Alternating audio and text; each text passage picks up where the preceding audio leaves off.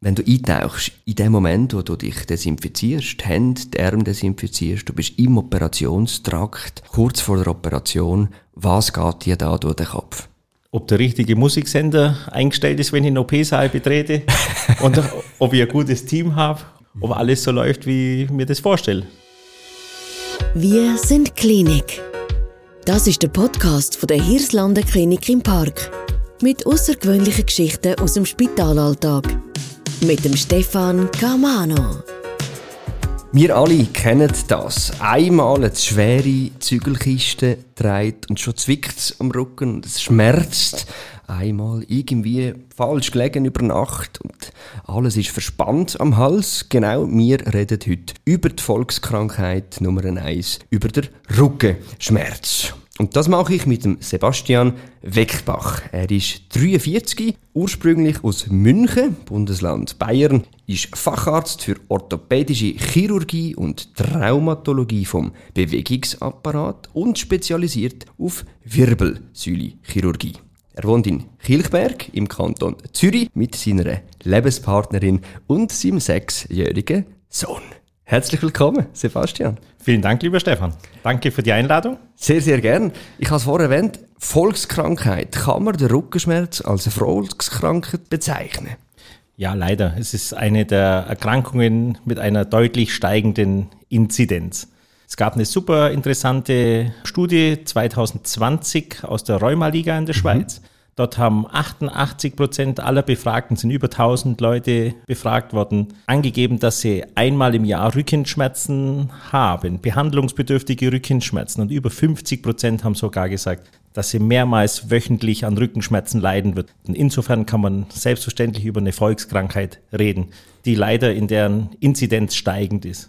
Also 88 Prozent, das ist sehr viel. Also das heißt, wir sind alle irgendwann mal in unserem Leben davon betroffen. Ich habe mir die Studie auch angeschaut. Das hat im 2011 auch schon eine gehabt. Dort haben noch 39 Prozent der Patientinnen und Patienten angegeben, dass sie mehrmals in der Woche Rückenweh haben. Im Vergleich zum 2020, zu der aktuellen Studie, sind es jetzt 50 Prozent. Wieso haben wir immer mehr Rückenweh? Es gibt viele Gründe dafür. Zum einen ist es die steigende Anspruchshaltung der Patienten. Mhm. Es ist das zunehmende Alter, es ist zunehmende Arbeitsbelastung, monotone Arbeit, schwerkörperliche Arbeiten. Was meinst du mit äh, Anspruchshaltung, wo steigt? Ja, die Leute werden älter und die älter werdende Bevölkerung hat immer einen höheren Anforderung an Gesundheit, an mhm. Gesundheit und Schmerzfreiheit. Spielt also das Alter eine Rolle? Sind auch junge Menschen betroffen, wo du in deiner Sprechstunde auch siehst? Hauptsächlich natürlich die älteren Menschen, aber auch junge Patienten. Zieht Mit sich durch alle Altersklassen hindurch. Das habe ich leider auch an mir selber müssen erleben. Ich bin zart 29. Vielleicht ist das jetzt auch passé bei mir. Ich bin gut betreut worden. Das würde ich dir wünschen. ja, danke vielmals. Wie ist das eigentlich mit dem Geschlecht? Spielt es eine Rolle, ob man ein Mann oder eine Frau ist? Frauen klagen häufiger über Rückenschmerzen. Die Gründe dafür wissen wir nicht. Mhm. Es gibt neben dem Geschlecht den sozioökonomischen Status, beruflicher Status, finanzielle Einkommensverhältnisse. Und da ist so, je niedriger der Status ist, desto höher das Auftreten von Rückenschmerzen. Hängt mit Ernährung, mit sportlicher Betätigung und so weiter zusammen. Ich habe neulich in einem Artikel gelesen, dass Rauchen, genau, Sie hören richtig, das Rauchen hat durchaus einen Einfluss auf den Rückenschmerz. Ist das ein Mythos oder kannst du das bestätigen als Facharzt? Wir wissen es zum Beispiel, dass die Auftretenswahrscheinlichkeit von Bandscheibenvorfällen bei Rauchern erhöht ist. Die Hintergründe wissen wir nicht. Aber es ist, ist richtig. Was sind die häufigsten Ursachen für Rückenschmerz? Zu 85 Prozent ist der Rückenschmerz sozusagen unspezifisch. Das heißt, es gibt keine fassbaren Erkrankungen aus dem Gebiet der Wirbelsäule oder der angrenzenden Bauch, äh, allgemein chirurgischen, gefäßchirurgischen Krankheitsbilder. Aus der Wirbelsäulensicht sind die verschleißbedingten Veränderungen Wirbelgleiten, Arthrose die häufigsten Ursachen für einen Rückenschmerz neben muskulären Erkrankungen natürlich mhm. die häufigste Ursache sind. Also das heißt, die absolut größte Mehrheit von den Patientinnen und Patienten, die Rückenweh haben, wissen nicht, woher das kommt, der Schmerz. So ist es richtig, ja. Wie behandelst du als Facharzt einen Menschen, der nicht weiß, was er hat und du auch nicht? Dann wird er symptomatisch behandelt. Man muss schauen, dass die Beschwerden dann nicht chronifizieren, dass man den Patienten in psychosomatische Mitbetreuung gibt, dass man analgetisch versorgt, dass man die Beschwerden auch, wenn man sie nicht nachweisen kann, ernst nimmt. Das ist für die Patienten das A und O, dass die nicht von einem Arzt zum nächsten rennen, denn das führt dazu, dass die Beschwerden chronifizieren und die Patienten ein schlechtes Outcome haben. Mhm. Vielleicht nicht unwichtig, das noch zu erwähnen. Es hat auch einen sozioökonomischen Einfluss. Das heißt, ich habe mir das angeschaut an zweiter Stelle von den Erkrankungen, die am meisten kostet für Herr und Frau Schweizer, ist tatsächlich der Rückenschmerz. Nach dem Herz-Kreislauf-Problem. Ich habe eigentlich an dieser Stelle Tumorerkrankungen, Krebserkrankungen erwartet, die immer sehr stark lautet, wenn es um Kosten geht. Also es ist auch ein Kostenfaktor. Immer mehr Menschen fallen aus, sind arbeitsunfähig aufgrund von Rückenbeschwerden. Kannst du das so auch bestätigen? Das ist definitiv richtig. Es gab 2018 im Journal Lancet, das ganz bekanntes Magazin, eine Studie, das hat die Rückenschmerzen als die Nummer eins Krankheit für die körperlichen Beeinträchtigungen weltweit ausgewiesen. So ist sicher so, dass die Gesundheitskosten von einem Tumorpatienten höher sind als die von dem einzelnen Rückenschmerzpatienten. Nur mhm. gibt es mehr Rückenschmerzpatienten als Tumorpatienten und deswegen kommt die hohe Anzahl der Kosten ähm, zum Tragen. Mhm. Du hast vorher eben vom spezifischen oder eben nicht spezifischen Rückenschmerz geredet. Wenn wir jetzt auf den spezifischen Schmerz schauen, nämlich dort, wo man weiß, was die Ursache ist vom Schmerz, was sind die häufigsten Erkrankungen an der Wirbelsäule? Wir beschäftigen uns hauptsächlich mit verschleißbedingten Erkrankungen und da ist ganz ähm, die häufigsten die Arthrose, der Gleitwirbel, Bandscheibenvorfälle oder Verengungen des Rückenmarkskanals sind unsere hauptsächlichen Krankheitsbilder, die wir mhm. behandeln. Die Wirbelsäule an sich ist sehr komplex. Da können wir jetzt nicht auf alle eingehen, aber eins, zwei möchte ich mir tatsächlich äh, rauspicken aus persönlicher Neugierde. Bandscheibenvorfall, also die sogenannte Diskushernie, wo sehr viel darüber geredet wird. Was ist ein Bandscheibenvorfall eigentlich? Bandscheibenvorfall ist, wenn Bandscheibenmaterial aus dem eigentlichen Bandscheiben zwischen Wirbelraum austritt und auf den Nerv drückt. Also kann man das vorstellen, dass zwischen jedem Wirbel ist wie ein Gelküsse, das genau. ist die Bandscheibe und wenn man die zusammendrückt, dann gibt es wie eine Nussstülpung.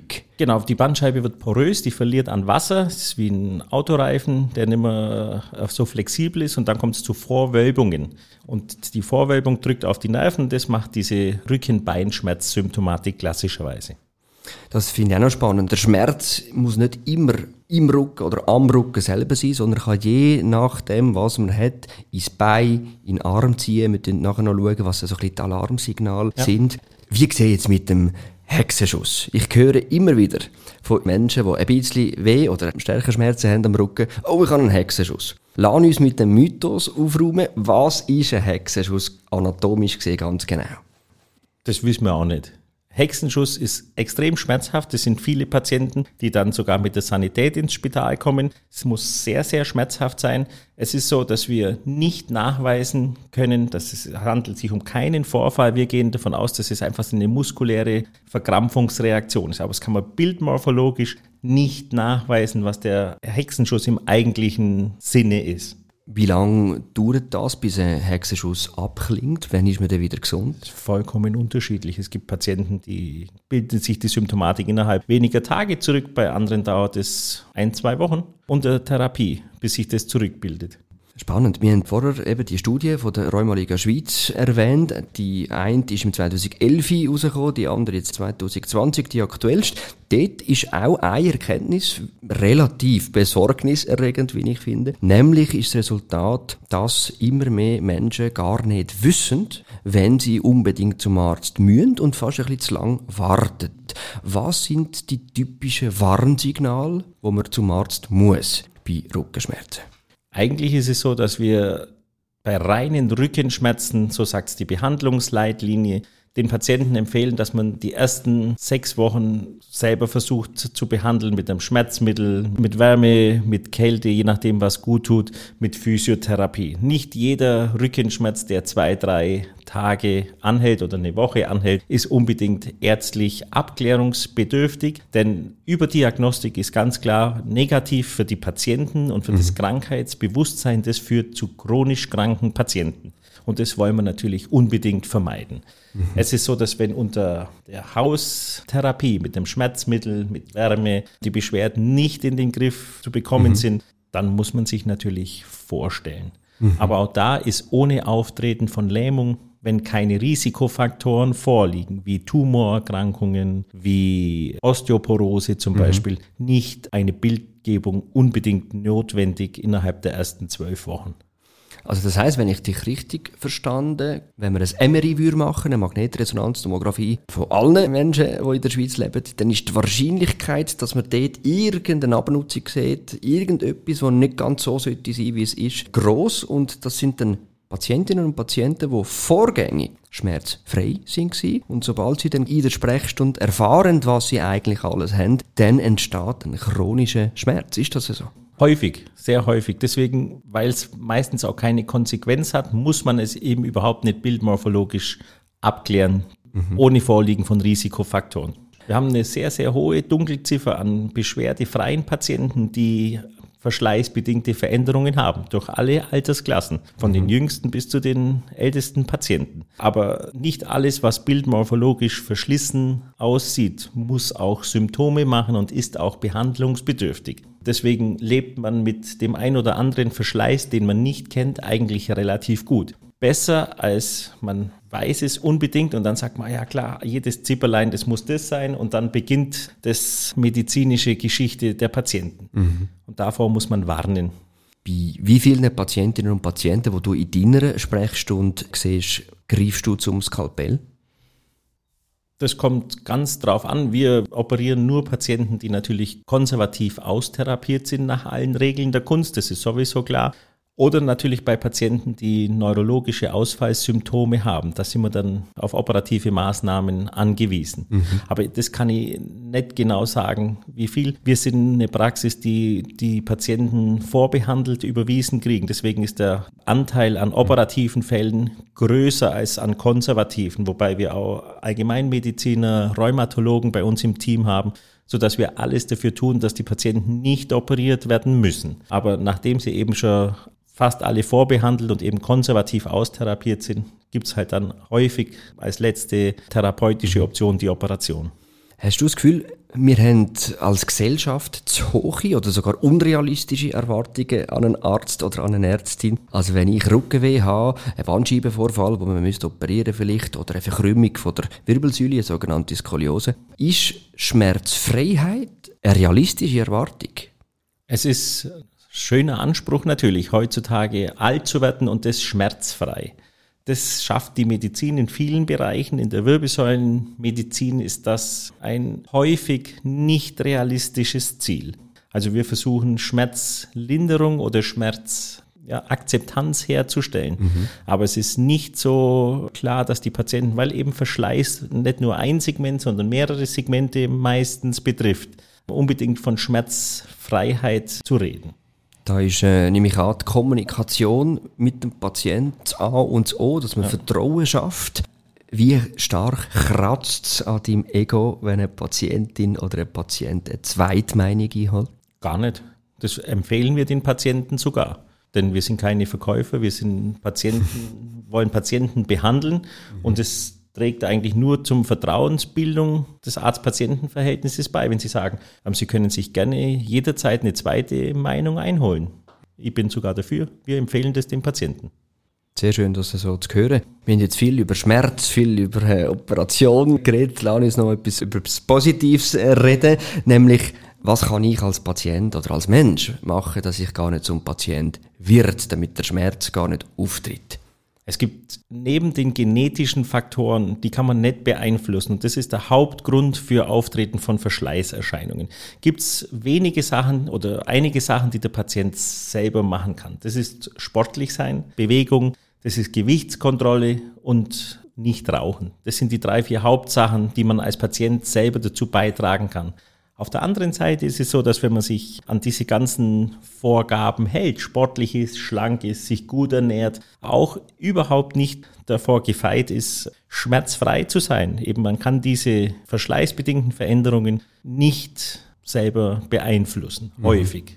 Also spielt die Genetik tatsächlich, das, was man erblich überkommt, auch noch eine grosse Rolle. Ja, sieht man in deinem Fall. Du bist sehr sportlich. Das ist äh, bei mir tatsächlich der Fall gewesen. Ich hatte eine Bandscheibe, die auf den Nerv gedrückt hat. Das hat man in meinem Fall können mit einer sogenannten Infiltration können lösen, wo man dort, wo der Schmerz sich auslöst, tut Cortison spritzt. Ist das korrekt? Cortison und ein Lokalanästhetikum, ja. Bei mir hat es äh, gewirkt, darum kann ich jetzt hier auch in aufrechter Haltung mit dir sitzen und äh, das Gespräch führen, was mich sehr freut wenn du, und das spürt man auch, wenn man mit dir zusammenarbeiten im Klinikalltag, du lebst für die Wirbelsäulenchirurgie, du lebst für die Behandlung der Patienten, hast sehr einen hohen Anspruch. Gehen wir zurück an die Anfänge. Du bist in München geboren, in Augsburg aufgewachsen. Deine Mutter war Lehrerin, dein Vater Unfallchirurg. Dein älterer Bruder hat Betriebswirtschaft studiert und schafft aktuell im Top-Management von einem Autohersteller Deine Schwester ist Rechtsanwältin in einer Grosskanzlei in München. Wieso hast du unbedingt Arzt werden? Ist das der Einfluss vom Vater? Würde ich so sagen, ja. Mich hat das immer schon fasziniert. Ich hätte mir nie was anderes vorstellen können. Für mich ist das Schlimmste, den ganzen Tag am Computer zu sitzen mhm. und Meetings zu haben. Mhm. Ich bin froh, was Praktisches mit Menschen machen zu können. Insofern war mein Ziel immer schon Medizin zu studieren. War mhm. kurz mal der Meinung, ich könnte vielleicht auch Biologie studieren, mhm. wusste aber natürlich nicht, was man als Biologe dann machen kann, außer Lehramt. Und dann habe ich diesen Plan auch wieder relativ schnell verworfen und es bin bei der Medizin hängen geblieben. Zum Glück, muss ich sagen. Jetzt habe ich mir sagen, du bist ein lausiger Schüler gewesen. Das ist leider richtig, ja. Und woher der Sinneswandel von einem lausigen Schüler zu jemandem, der so fasziniert und engagiert Medizin studiert? Ich würde sagen, ich habe was gefunden, was mich interessiert und fasziniert. Und wenn man was gefunden hat, was man gern macht, dann macht man das, glaube ich, auch gut. Und ich habe verstanden während meines Studiums schon, dass man natürlich sich ein bisschen einsetzen muss. Aber dann ist es sehr, sehr gut gekommen. Und dann hast du äh, Medizin studiert. Offen gestanden sind dir jegliche Fachrichtungen und Wege. Wieso die Wirbelsäulenchirurgie? Ich habe in der Unfallchirurgie angefangen, wollte eigentlich immer Traumatologe werden traumatologisch mhm. arbeiten. Mein Forschungsschwerpunkt war lange Zeit die Versorgung der schwerstverletzten Patienten. Habe ich mich viel damit befasst und bin dann umgeschwenkt auf die Wirbelsäule, weil es einfach so ein faszinierendes Organ ist. Es sind viele wichtige Strukturen, die auf engem Bereich liegen, zusammen. Mhm.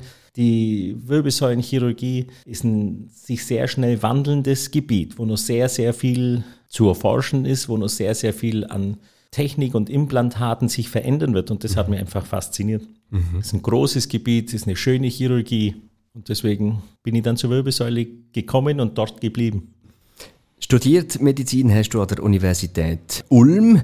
Bist dann von 2008 bis 2014 Assistenzarzt an der Universitätsklinik Ulm und dann später am sogenannten RKU, Universitäts- und Rehabilitationskliniken in Ulm. Dort bist du dann auch geblieben in Oberarztstelle mit Spezialgebiet Wirbelsäule und hast die ganze Wirbelsäule-Abteilung aufgebaut als Leiter zwischen 2017 bis 2020.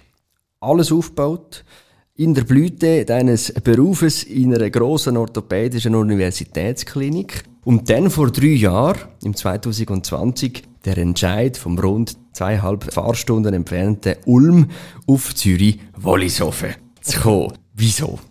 Eine familiäre Entscheidung.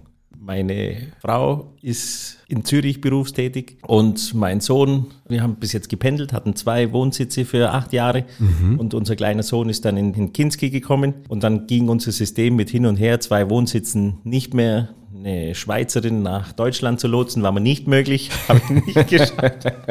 mhm. Und deswegen kam für mich dann der Weg in die Schweiz in Frage.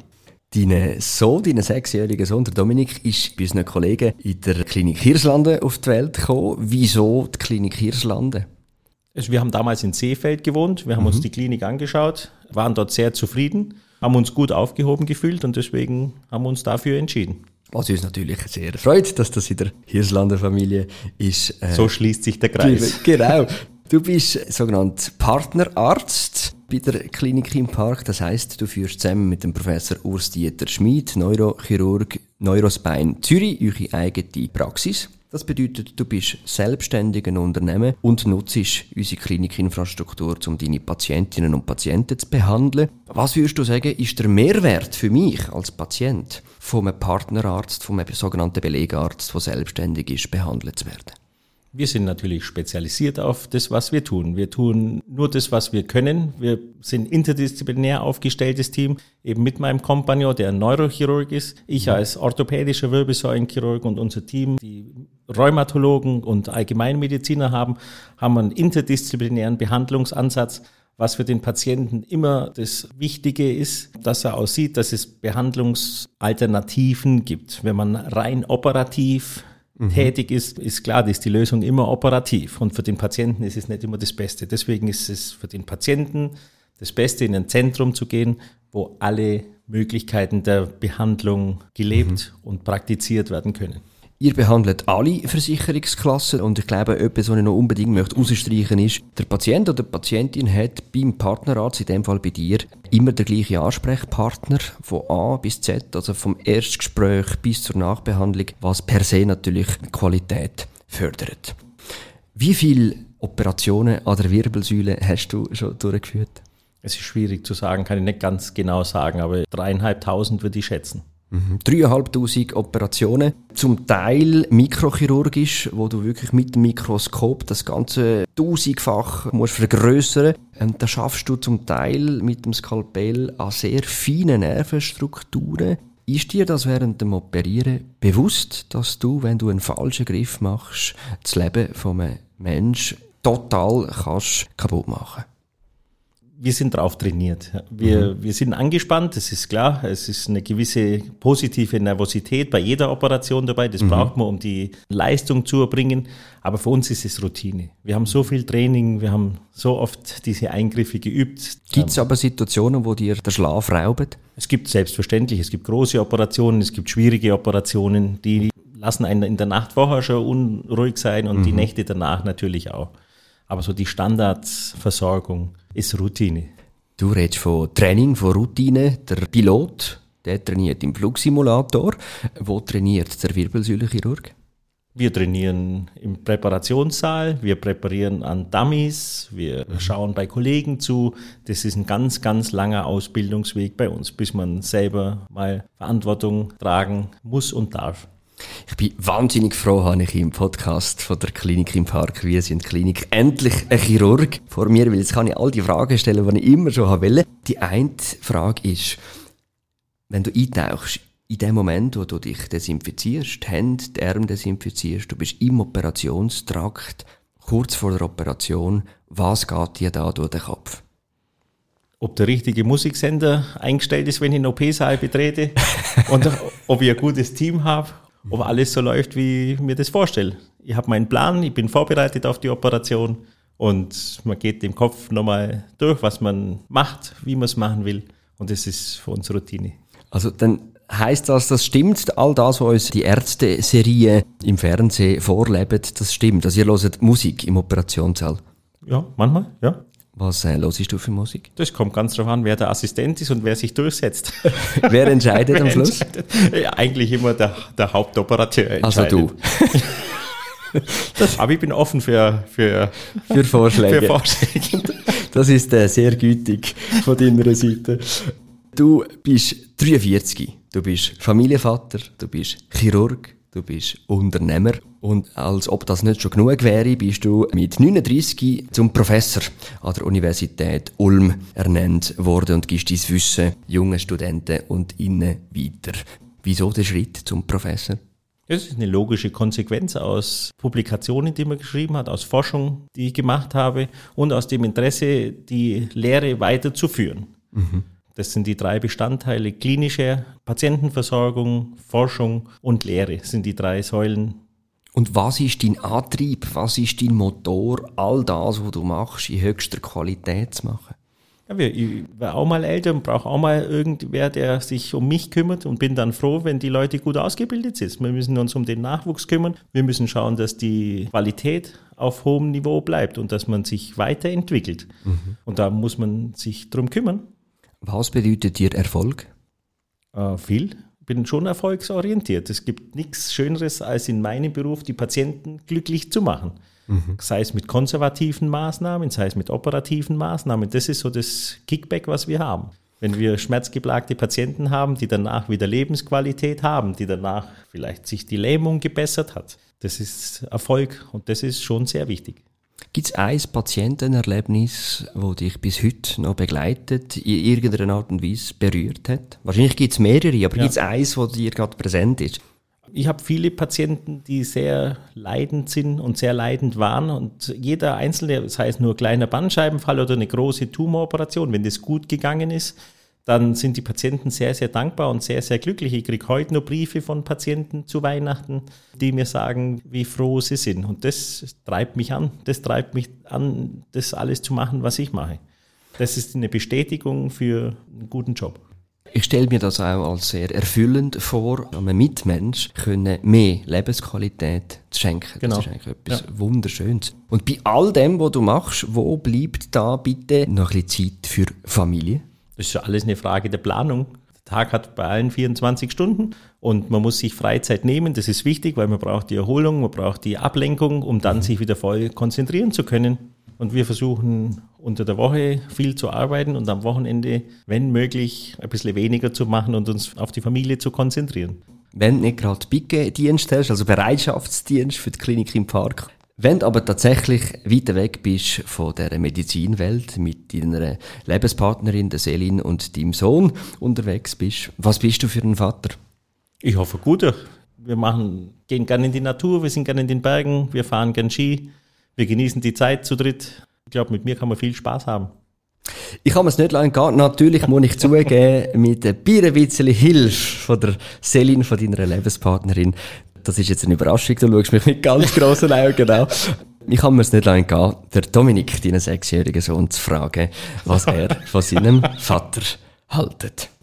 Dass er mir vorliest und dass er nett zu mir ist und wenn ich mit ihm Fußball spiele und ähm, und wenn er mit und wenn er mir Birchermüsli von der Klinik bringt und wenn wenn ich mit ihm auf dem Spielplatz spielen gehe und wenn ich mit ihm und wenn ich am, am Abend mit ihm schnuggel und alles. Das ist der Dominik gsi, dein sechsjähriger Sohn. Was geht dir gerade durch den Kopf? Jetzt bin ich ein bisschen berührt, muss ich sagen. Es ist schön, dass er die Zeit mit mir genießt. Das geht mir ganz genauso und deswegen versuche ich mir auch viel Zeit dafür zu nehmen. Das ist das Wichtigste.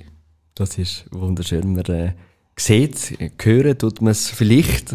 Das ist halt so im Podcast. Aber ich sehe deine Rührung und das ist wunderschön. Die Beziehung, die du zu deinem Sohn pflegst und zu deiner Familie. Lieber Sebastian, was können wir in der Zukunft als Gesellschaft, als Patientinnen und Patienten von der Wirbelsäulenchirurgie erwarten? Was wird im Moment gerade geforscht? Wohin geht die Wirbelsäulenchirurgie und die Behandlungsmöglichkeiten? Es ist nicht nur die Wirbelsäulenchirurgie, die am Anfang steht, sondern die Wirbelsäulenmedizin. Und das ist noch wahnsinnig viel zu erwarten. Wir sind im Vergleich zu vielen anderen Organen noch relativ weit weg. Wir haben keine Chance im Moment, Nerven wiederherzustellen, die kaputt sind, Querschnittssyndrome zu therapieren. Auch von den Implantattechniken her sind wir noch nicht dort, wo wir sein wollen. Aber es ist ein Feld, das sich in den nächsten Jahren noch ganz schön verändern wird. Ja, liebe Zuhörerinnen und Zuhörer, es sind ein bisschen trübe Zahlen, wenn ich Ihnen sage, dass praktisch jede und jede von ihnen irgendwann mal wird Rückenschmerzen haben. Und ich hoffe aber, dass es uns gelungen ist, in diesem Podcast ihnen ein bisschen Mut zu geben. Und ich bin froh, dass wir äh, künftig, wenn wir es dann mal brauchen, in Händen sind von so erfahrenen und ehrgeizigen, spezialisierten Wirbelsäule-Spezialisten. Wie du einer bist, Sebastian. Danke. Vielen Dank, Stefan. Hast du uns in deine Welt mitgenommen. Ich wünsche dir alles Gute und viel Gesundheit. Merci vielmal. Vielen Dank fürs Gespräch und für deine Zeit. Hat Ihnen das Gespräch gefallen und Sie möchten keine weitere Folge verpassen, dann abonnieren Sie den Podcast Wir sind Klinik auf www.klinikimpark.ch/podcast.